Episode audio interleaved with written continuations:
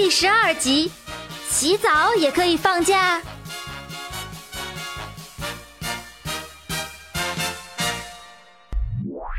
铃铛神秘树枝时空跳跃。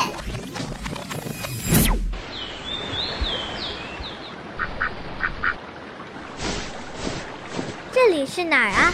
这条河叫渭河，旁边那座城市就是长安，也就是今天的陕西省西安市。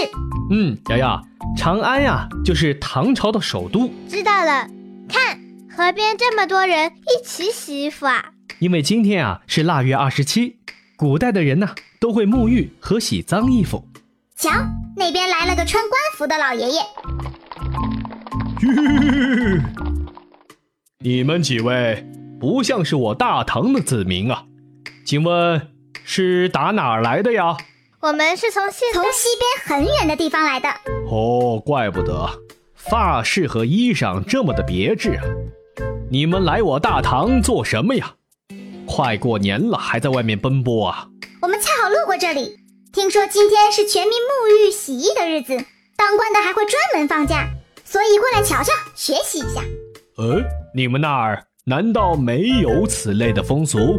呃，没有。哈哈哈。不介意的话，我可以给你们讲讲我们大唐的礼仪。好啊，谢谢谢谢。爷爷，你是大官吗？哎呦，折煞老朽了，我只是一个普通的七品县令，算不得大官。这要是走在长安城里呀，你往天上扔块石头，落下来呀，都能砸到个当官的。那你们今天是真的专门放假洗澡吗？对呀对呀，这是我们大唐的制度。做官的每工作十天会放假一天沐浴，这就叫做休沐。这不又赶上过年了吗？春天将至，因而今天尤其要认真的洗一洗。真是有趣的制度呢。这是传承自古代的传统啊。秦汉时期休沐的时间是每五天一次，或许那时候的公务没有那么繁重吧。中央的官员放一天，地方官啊可以放两天。我们不也是上学五天，放假两天吗？是啊，看来这种双休日制度很早就有了。不过你想，放假的目的竟然是沐浴，这就说明沐浴有多重要。没错，定期沐浴啊，既是对自己的爱护，也是对家人的守护啊。沐浴的意义已经不仅仅是清洁卫生了。还是孝道、虔诚之心和礼仪呀。清洁卫生我明白，后面的就不懂了。最开始的人们为什么会注重沐浴呢？首先呀，当然是清洁污垢、预防疾病。个人的卫生搞好了，还要关心家人，尤其是父母。早在商代，人们就规定要定期为父母准备沐浴。平时要是看到他们脸上脏了，还要帮忙擦干净；脚脏了，要烧温水给他们洗脚，这就是孝道。嗯，这些我也会做。嗯，孺子可教也。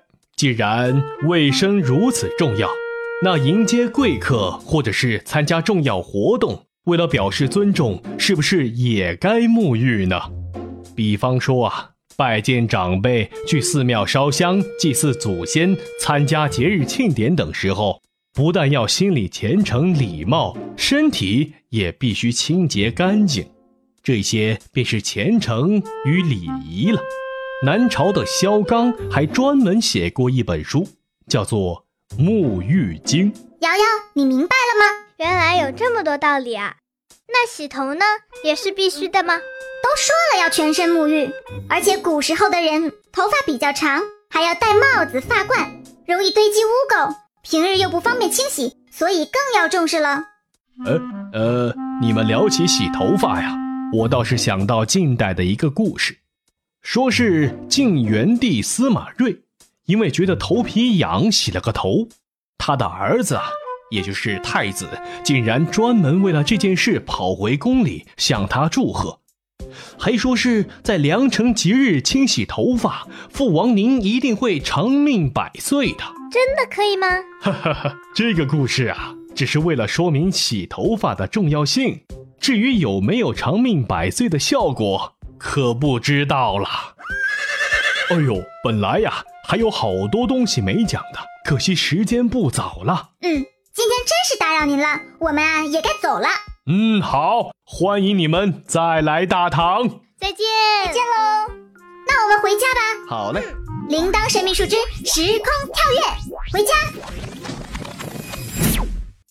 瑶瑶，今天的东西有意思吗？嗯，不过我还是不明白，为什么那个皇帝洗个头，太子就会这么开心？如果说啊，你今天把头发洗了，我也会很开心的。哼，刚才的老爷爷都讲了这么多原因了，你还不愿意洗头吗？好吧，先别走，小朋友。接下来是我声音精灵小铃铛施展声音魔法的时间了，我要改变声音喽，仔细听，能听出是谁吗？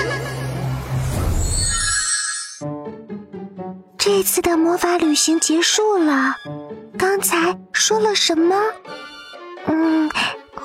来到知识小课堂。腊月二十七，喜救急，救急是什么呢？